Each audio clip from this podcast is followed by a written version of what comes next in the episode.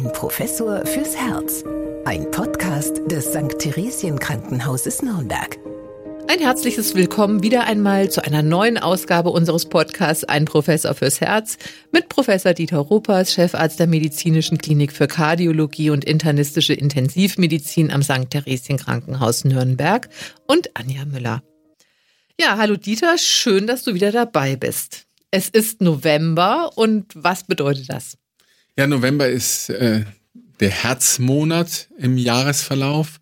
Also die Deutsche Herzstiftung ähm, die hat eben den November sich ausgesucht, ähm, jedes Jahr ein anderes Thema besonders zu beleuchten und das eben dann auch äh, in einer unfassbaren Vielzahl an verschiedenen Veranstaltungen dann auch ja sozusagen an die Frau und an den Mann zu bringen, also aufzuklären über äh, die Herzerkrankung, die dort eben im Fokus steht, ähm, über die Diagnose, über die ähm, Therapie, über Prognose.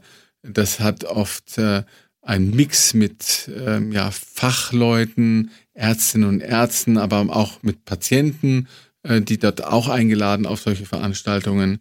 Also das ist eigentlich etwas, was sich sehr gut etabliert hat. Seit vielen, vielen Jahren macht das die Deutsche Herzstiftung. Und seitdem ich eigentlich in der Kardiologie bin, äh, unterstütze ich diese Veranstaltungen. Wir führen ja auch im St. Theresien Krankenhaus jedes Jahr zum Herzmonat eine solche Veranstaltung durch. Auch in diesem Jahr wieder, äh, wenn wir im Marmorsaal eine Veranstaltung hatten. Wann wird es sein? Am 7. November. Am 7. November, ähm, wo wir eben dieses Mal auch einen betroffenen Patienten haben, wo auch die Herzstiftung dabei ist und sich präsentiert. Also das ist tatsächlich immer so, dass man idealerweise sich vorher anmeldet, weil wir so viele Anmeldungen haben, dass wir gar nicht alle ähm, berücksichtigen können. Ne? Und deswegen da mal die Augen und Ohren offen halten. Ich denke, wir werden auch am Ende des Podcasts nochmal darauf verweisen und es wird auch noch eine Anzeige geben in der Zeitung. Aber ich glaube, du hast uns das Motto noch gar nicht verraten. Nein, das habe ich absichtlich jetzt zum Schluss, um den Spannungsbogen hochzuhalten. ja, äh, tatsächlich ist es äh, dieses Mal die Maximalvariante ähm, einer Herzerkrankung, nicht der plötzliche Herzstillstand. Also offizieller Titel ist Herzkrank, Fragezeichen, schütze dich vor dem Herzstillstand. Und das ist äh, sicherlich ein, äh, ein ja, extrem wichtiges Thema, wie man sich schon allein an den Titel vorstellen kann. Und spätestens seit dem Fußballspieler Eriksen ist es ja auch in vielen Köpfen drin, wie sowas aussehen kann. Äh, viele von uns haben das ja gesehen bei der ähm, letzten Weltmeisterschaft, wie das sich dann eben darstellen kann, wenn ein Mensch einen plötzlichen Herztod erleidet.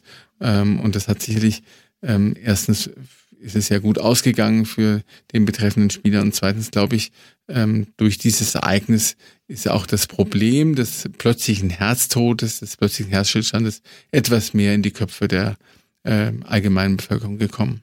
Ja, wie viele Menschen sterben denn jedes Jahr durch den plötzlichen Herztod oder den plötzlichen Herzstillstand? Also ähm, man geht so von 65.000 äh, Menschen aus, die der plötzliche Herzstillstand halt ähm, ja trifft und äh, da muss man sagen, wir sprechen nachher auch noch drüber.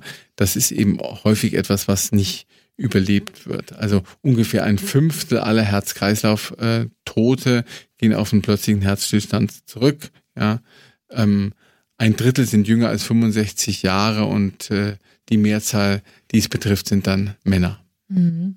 Aber was passiert denn da eigentlich genau? Also muss ich mir das so vorstellen, dass das Herz von einer Sekunde auf die andere aufhört zu schlagen und man ist sofort tot? Das Gegenteil ist eigentlich der Fall. Tatsächlich ist es so, dass ein Herzstillstand, also wo sich gar nichts mehr tut, das ist eigentlich eher was super Seltenes, weil das Herz äh, durchaus Möglichkeiten hat, wenn der äh, Sinusknoten, also unser Elektrizitätswerk, ähm, der die Reizbildung vorgibt und das Herz halt elektrisch antreibt, wenn das ähm, aufhört zu funktionieren oder die Erregungsübertragung nicht mehr funktioniert, dann gibt es noch sekundäre und tertiäre Zentren, die dann äh, ähm, elektrische Impulse abgeben. Beim plötzlichen Herztod ist es so, dass das Herz ähm, so schnell schlägt, dass es gewissermaßen sich nicht mehr füllen kann. Es ist also eine ineffektive, chaotische Erregung. Äh, die Herzkammer, die linke Herzkammer ähm, schlägt dann mit einer Frequenz von 300 bis 800 pro Minute und dadurch äh, steht es quasi still, weil das sind nur solche Fibrillationen, das sind keine effektiven ähm, Erschlaffungs- und Kontraktionsvorgänge. Wie gesagt, das Herz füllt sich nicht mehr, dadurch kann es keine, kein Blut mehr auswerfen und äh, äh, faktisch ist das eben auch ein Herz-Kreislauf-Stillstand. Aber nochmal auf der Grundlage eines viel, viel, viel, viel zu schnell schlagenden Herzens. Und äh, das führt dann halt nach acht bis zehn Sekunden zur Bewusstlosigkeit. Und wenn der, wenn dieser Herzschlag nicht wieder in Gang gebracht werden kann, äh, dann ähm, verstirbt man eben am plötzlichen Herztod. Und um das nochmal klarzustellen, das ist jetzt nicht ein Herzinfarkt. Das kann ein Herzinfarkt-Komplikation sein, weil durch diese akute Durchblutungsstörung, die wir beim Herzinfarkt haben, wenn ein Herzkranzgefäß verschlossen ist und dann der Herzmuskel in dem Gebiet, wo das Herzkranzgefäß eben normalerweise das Blut hintransportiert, nicht mehr ordentlich durchblutet ist, kann eben neben Schmerzen aber auch mal so hier eine chaotische elektrische Erregung entstehen. Und äh, das äh, sogenannte Kammerflimmern und so ist der Fachausdruck Kammerflimmern, das ist eine Komplikation eines Herzinfarktes, häufiger zum Beispiel beim Vorderwandinfarkt, weil dort mehr Herzmuskelgewebe betroffen ist als beim Hinterwandinfarkt in aller Regel. Da kann es eben zu Kammerflimmern kommen und dann ist letztlich die Herzinfarkt die Ursache und es kommt zu Kammerflimmern zum plötzlichen Herztod. Also das ist durchaus eine, ein Zusammenhang, der da zu sehen ist, aber es gibt natürlich noch andere Ursachen für Auftreten eines solchen Kammerflimmerns, zum Beispiel primäre Herzmuskelerkrankungen, also äh, dass das Herz viel zu groß ist oder viel zu verdickt ist, äh, weil da kann es eben auch zu chaotischen Übertragungen von Erregungen kommen. Ähm, auch Patienten, die mal einen Herzinfarkt hatten, wo sich an der Stelle, wo die Durchblutung nicht gewährleistet war, Narbengewebe gebildet hat. Auch da ist es eben so, dass sich gerade in den Randgebieten von solchen Narben die Erregung chaotisch ausbilden kann und dann eben Kammerflimmern generiert wird. Das sind also mögliche Ursachen oder auch eine Herzmuskelentzündung, ähm, wo halt Entzündungszellen im Herzmuskel Schäden anrichten, äh, die dann eben zu einer solchen chaotischen Erregung führen. Also das sind die häufigen Ursachen für ein solches Kammerflimmern. Es gibt aber auch seltene Ursachen, wie zum Beispiel Inbalanzen im ähm, dem Blutsalzen also wenn man zum Beispiel sehr, sehr wenig Kalium hat, dann kann es sein, dass solche Kammerflimmer-Ereignisse ähm, entstehen. Oder auch Stromschlag zum Beispiel ähm, kann zu Kammerflimmern führen, äh, weshalb wir Patienten zum Beispiel nach dem Stromschlag auch gerne mal bis zum nächsten äh, Morgen überwachen am Monitor. Aber es gibt eben auch Medikamente, ähm, ähm, Psychopharmaka zum Beispiel, Antiarrhythmika, die dann das Gegenteil machen, die dann eben Kammerflimmern unterstützen können. Also die ähm, Möglichkeiten für einen plötzlichen Herztod sind vielfältig. Und gehen diesem plötzlichen Herztod dann auch eindeutige Anzeichen voraus?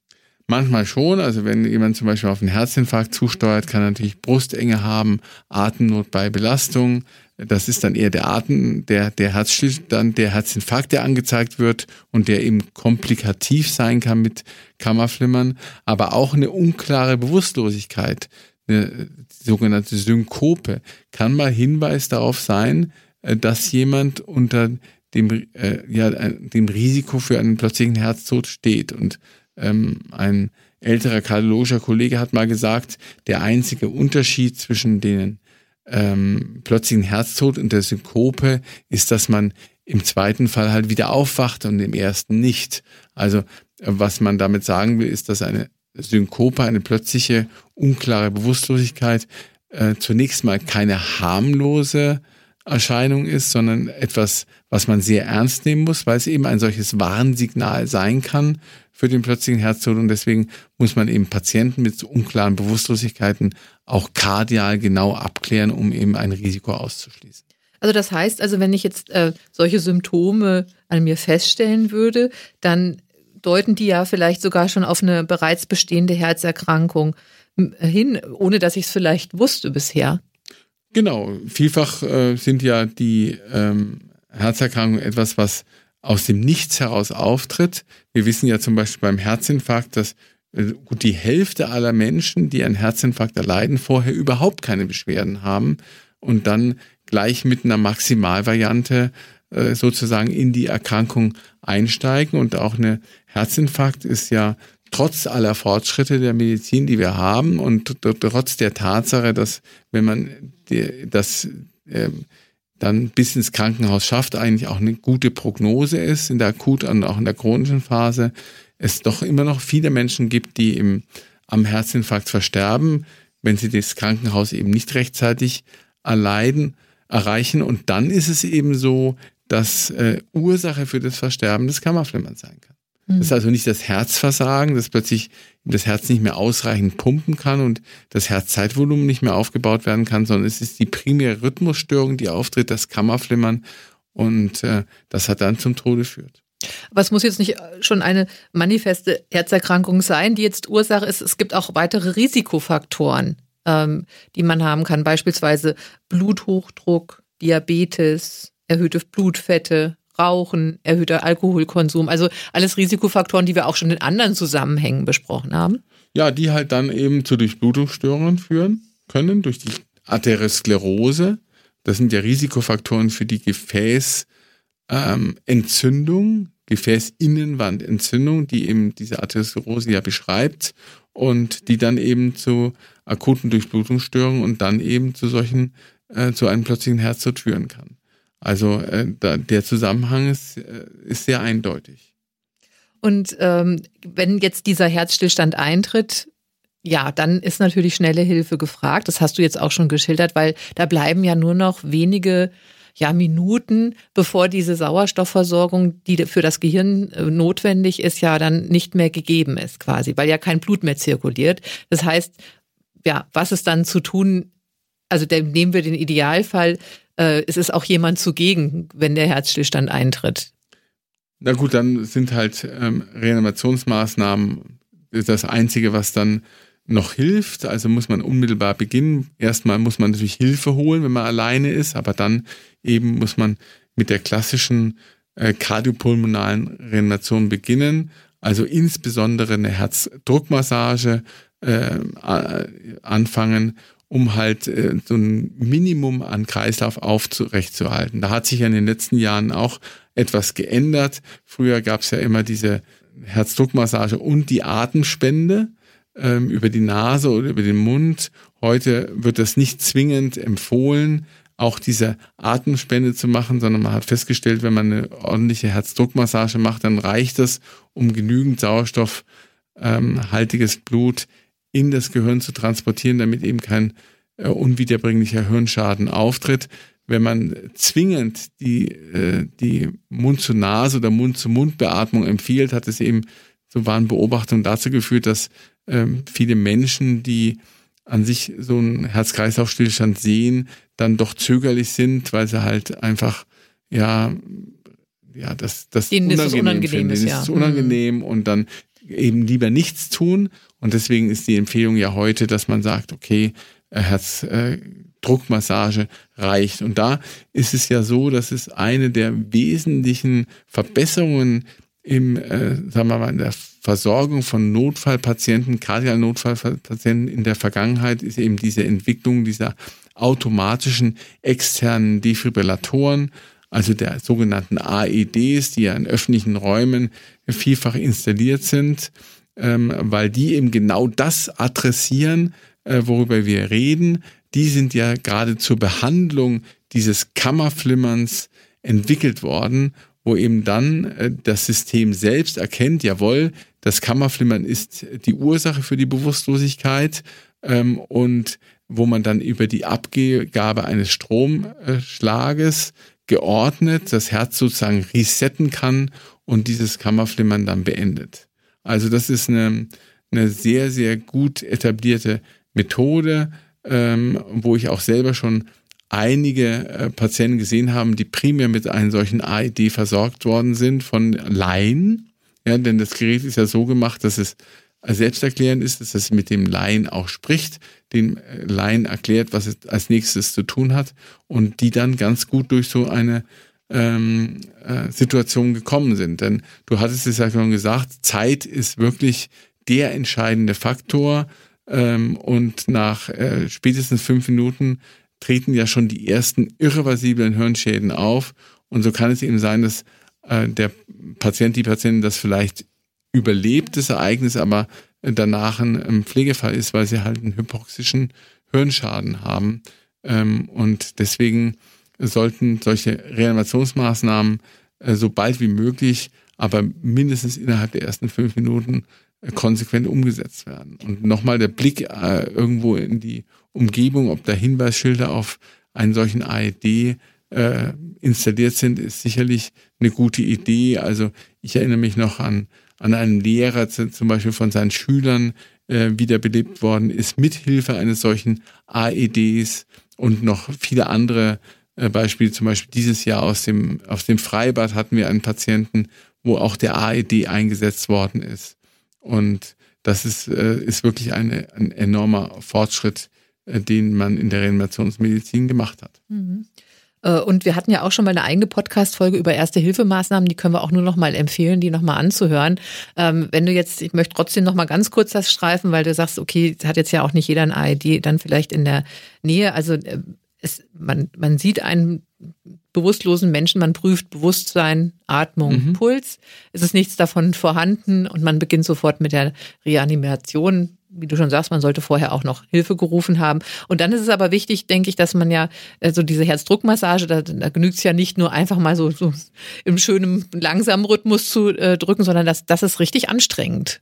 Das ist sehr anstrengend. Das ist ja so, wenn wir im Krankenhaus haben wir das natürlich öfter, auch weil wir ja die, die Situation dann mitbekommen. Da ist es tatsächlich so, dass wir uns da regelmäßig ablösen müssen. Also nach zwei Minuten ähm, spätestens drei Minuten ist man selbst so erschöpft, dass ähm, das schwierig wird, das durchzuhalten. Deswegen ist es eben auch so wichtig, dass man, dass man erst Hilfe holt und dann beginnt. Das ist ja ein schneller Anruf, auf die, die paar Sekunden sind gut investiert, äh, bevor man dann äh, halt äh, so sehr mit der Herzdruckmassage beschäftigt ist, dass man eben, dass die Hilfe nicht kommt und irgendwann dann wird es halt einfach schwierig. Also wir haben ja bei Patienten zum Beispiel, die intensivmedizinisch überwacht werden, da haben wir ja gleichzeitig die Messung der, des Blutdruckes über einen direkten Zugang der Arterie. Und wenn wir dann reanimieren, sieht man sehr gut, wie der Blutdruck im Verlauf der Reanimation, wenn es eben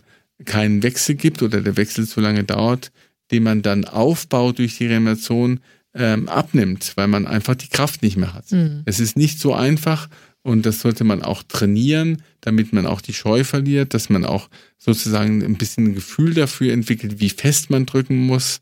Ähm, da eignen sich natürlich entsprechende Reanimationspuppen und auch das werden wir demonstrieren an unserem Tag zum Herzmonat 2023 am 7. November. Und äh, keine Angst, irgendwas kaputt zu machen, sozusagen. Auch mal eine, da kann auch mal eine Rippe zu Bruch gehen, wenn man zu fest drückt. Das macht auch nichts, Hauptsache, aber man macht diese Reanimation. Ich glaube, man muss 100 Mal in der Minute drücken. Also mal ganz, ganz schnell eigentlich. Ja, das ist fast ein bisschen zu schnell. Also, ähm, das tatsächlich einmal pro, pro Sekunde 30 äh, in einer halben Minute. Das ist schon ein ambitioniertes äh, Reanimieren. Ja, früher hat man halt gesagt 30-2 oder das wäre halt der Idealzustand, also 30 Mal drücken und dann zweimal ähm, Atemspende geben, dann wieder 30 Mal drücken, zweimal Atemspende geben. So, das ist so ein Rhythmus, den, den man halt äh, versuchen sollte ähm, zu erreichen. Aber nochmal, die Atemspende steht nicht ganz äh, mehr so im Vordergrund, damit die Leute überhaupt anfangen zu reanimieren. Ist übrigens ganz interessant, wo wird mehr reanimiert? Zu Hause oder ähm, in der Öffentlichkeit. Ähm, tatsächlich ist es so, wenn sie in der Innenstadt ähm, umfallen und ähm, ähm, Hilfe benötigen, dann bekommen sie die dort wahrscheinlicher von Passanten, als wenn sie ähm, in ihren eigenen vier Wänden äh, bewusstlos werden, weil doch tatsächlich äh, die unmittelbaren Verwandten, die mit ihnen zusammenleben, da ähm, am Ende noch etwas mehr ja, ja, Zurückhaltung an den Tag legen, vielleicht ja, schwierig, warum das, warum das so ist. Vielleicht, weil man eben ja unsicher ist, weil man keine Verletzungen generieren will. Also, aber die, die Statistiken sind eigentlich, ähm, egal welches Land Sie jetzt ähm, ansehen, so, dass in den vier Wänden weniger ähm, häufig und verzögerter reanimiert wird als in der Öffentlichkeit. Und leider muss man auch feststellen, dass äh, Frauen auch seltener reanimiert werden in der Öffentlichkeit. Das, hat, das gibt es auch Studien dazu, da hatten wir schon mal früher drüber gesprochen, weil man da vielleicht auch eine Hemmschwelle hat, den Oberkörper freizulegen. Also das sind dann auch solche profanen Gründe, die einen erstmal davon abhalten. Ja, ganz erstaunlich. Ne? Dass man, wobei, du hast es ja schon gesagt, man kann nur gewinnen. Ja, und das, das Schlechteste, was man eben machen kann, ist nichts zu machen. Ja, äh, sondern man muss dann einfach äh, sich zusammennehmen äh, und dann äh, mit der Reanimation loslegen. Ähm, und äh, dann hat man vielleicht die Chance, eben so einen Patienten äh, zu retten und eben auch so zu retten, dass er eben kein neurologisches Defizit, also ähm, keinen äh, relevanten Hirnschaden erleidet. Denn das, das ist das große Risiko, dass man am Ende vielleicht dem Patienten das Leben rettet, aber, aber nicht seine Selbstständigkeit. Mhm. Aber für euch äh, Kardiologen besteht ja weiterhin das Problem, dass ihr eigentlich nicht erkennen könnt oder die Patientin identifizieren könnt, die wirklich vom plötzlichen Herzstillstand bedroht sind. Oder man sieht es ja niemandem an. Man sieht es niemandem an. Man kann natürlich schon durch entsprechende Diagnostik, kann man zum Beispiel die Herz-Kranzgefäßerkrankung frühzeitig äh, erkennen, die dann eine der Hauptursachen ist für einen solchen plötzlichen Herztod. Also durch zum Beispiel Untersuchung des Herzens mittels CT, wo man dann Verkalkungen nachweisen kann in den Kranzgefäßen oder sogar Engstelle. Es gibt Genanalysen, die das Risiko für das Auftreten eines Herzinfarktes zum Beispiel unterstützen. Man hat in der Zwischenzeit äh, um die 180 Gene identifiziert, die ähm, äh, einen Herzinfarkt ähm, eher fördern. Und da gibt es eben auch schon Modelle, wenn man dann mehrere dieser Gene vereint, dass das Risiko eben dann deutlich höher ist. Es gibt Patienten, die haben eine eingeschränkte Herzleistung aus verschiedensten Gründen, wegen Durchblutungsstörungen, wegen Infarkt, wegen äh, Herzmuskelentzündung, ähm, äh, auch vielleicht ungeklärt, aber da weiß man, wenn die Herzleistung äh, angegeben als Auswurffraktion, also der Anteil des Blutes, der mit jedem Herzschlag aus der linken Herzkammer ausgeworfen wird, ist normalerweise 60 Prozent, also nicht 100 Prozent. Aber wenn dieser Anteil unter 35 Prozent ist, dann weiß man heute, äh, dass das ein deutlich gesteigertes Risiko ist für einen plötzlichen Herztod, für ein solches Kammerflimmern. Und diesem Patienten empfiehlt man ja dann den Einbau die Implantation eines Defibrillators, also eines Geräts, das aussieht wie ein Schrittmacher, das ähm, über ein Kabel mit dem Herzen verbunden ist und dass die Herzaktion immer monitort und wenn es dann eben ein solches Kammerflimmern feststellt, dieses Gerät, dann kann es über das gleiche Kabel einen Schock abgeben, um dieses Kammerflimmern wieder zu beseitigen. Das ist also der interne Defibrillator und das wäre schon eine Vorsichtsmaßnahme, ähm, die Sinn macht bei eben Patienten mit eingeschränkter Herzleistung, wo das Risiko erhöht ist. Mhm. Zum Abschluss wollen wir noch mal Werbung machen für unsere Veranstaltung. Unbedingt, unbedingt. Also du hast es schon gesagt, wir sind da in Nürnberg im Marmorsaal des Presseclubs in der Nürnberger Akademie am 7. November um 18 Uhr. Und ähm, ja, was erwartet da die äh, Besucherinnen und Besucher? Also du hattest es schon erwähnt, wir haben einen Patienten da, der einen plötzlichen Herzstillstand überlebt hat. Der wird von seinen Erfahrungen berichten. Und du bringst auch noch einen Kollegen mit, der sich spezialisiert hat auf Wiederbelebung. Ganz genau, wir wollten ein Wiederbelebungstraining an der Puppe ähm, anbieten. Ähm, da sieht man nämlich mal, dass es gar nicht so einfach ist, ja, aber eben auf der anderen Seite auch gar nicht so schwer, dass man also keine Sorge haben braucht, ähm, wenn man jetzt äh, mit so einer Situation konfrontiert wird, dass man das auch ähm, ja gut machen kann. Und da ist es eben gut, wenn man trainiert. Und hier haben Sie die Möglichkeit, das einmal zu trainieren, weil das nimmt Ihnen dann äh, die Unsicherheit gibt ihnen auf der anderen Seite Sicherheit, äh, dann etwas äh, in der Richtung zu unternehmen, wenn sie selbst gefordert sind. Und wir werden auch nochmal einen solchen AED demonstrieren, ähm, damit sie auch da den Umgang einmal sehen, wobei das Charmante an den Geräten ist ja, dass sie gewissermaßen selbsterklärend sind und jeden erforderlichen Schritt ja auch ähm, erklären. Aber nochmal, wenn man es einmal gesehen hat, ist es nicht schlecht, wenn man einmal ähm, ein solches Reanimationstraining auch gesehen hat, sozusagen als Aperitif und als Aufforderung, dann vielleicht als mal an einem Tageskurs etwas intensiver zu beleuchten. Und natürlich wird auch die Deutsche Herzstiftung mit einem Stand vor Ort sein. Mhm. Und ähm, ich denke, da können wir dann auch äh, äh, guten Gewissens Werbung dafür machen. Äh, Weihnachten ist ja auch nicht mehr so weit weg. Also auch eine Mitgliedschaft in der Deutschen Herzstiftung ist eigentlich auch immer ein ganz tolles Geschenk. Auf jeden Fall. Und es gibt da sehr viele Angebote der Deutschen Herzstiftung. Das reicht von der Telefonsprechstunde, wo man direkt mit einem Experten äh, seine Probleme besprechen kann. Kann man auch schriftlich einreichen, bis einer unfassbaren Menge an Informationsmaterial zu allen möglichen ähm, Herzerkrankungen, äh, zu Blutdruckpässen zum Beispiel, zur Reisemedizin. Also äh, und der monatliche Beitrag ist wirklich überschaubar. Es sind ungefähr 100.000 Mitglieder, die die Deutsche Herzstiftung hat, äh, ähm, Tendenz deutlich steigend. Die Deutsche Herzstiftung unterstützt, unterstützt auch ähm, Forschungsprojekte, ähm, die ähm, oft sehr praktisch sind und deswegen ähm, auch unmittelbar, wenn, wenn die Ergebnisse sind, dass sie äh, übertragen werden können in den Alltag, sehr schnell übertragen werden. Es gibt einen wissenschaftlichen Beirat, äh, der das Ganze auch ähm, fundamental begleitet. Da gehöre ich zum Beispiel auch dazu. Also ich kann die Herzstiftung nur vollumfänglich empfehlen. Ich bin auch Mitglied in der Deutschen Herzstiftung. Ja, und du machst ja auch mit bei der Telefonsprechstunde, die du mhm. eben schon erwähnt hast. Das heißt, also Sie haben auch mal die Chance, Professor Europas am Telefon direkt zu haben, wenn Sie eine Frage haben. Jeden ersten Mittwoch im Monat. Ja, auch das sei noch gesagt, tatsächlich. Also wie gesagt, wir freuen uns, äh, wenn Sie zu uns kommen oder äh, uns auch mal sozusagen persönlich, dass wir uns mal persönlich kennenlernen. Ansonsten sind wir wieder gerne für Sie da am Mikrofon äh, bei unserer nächsten Folge von Ein Professor fürs Herz. Bis dahin bleiben Sie gesund. Dem kann ich mich nur vollumfänglich anschließen. Bis demnächst. Ich freue mich auf Sie. Ein Professor fürs Herz. Ein Podcast des St. Theresien Krankenhauses Nürnberg.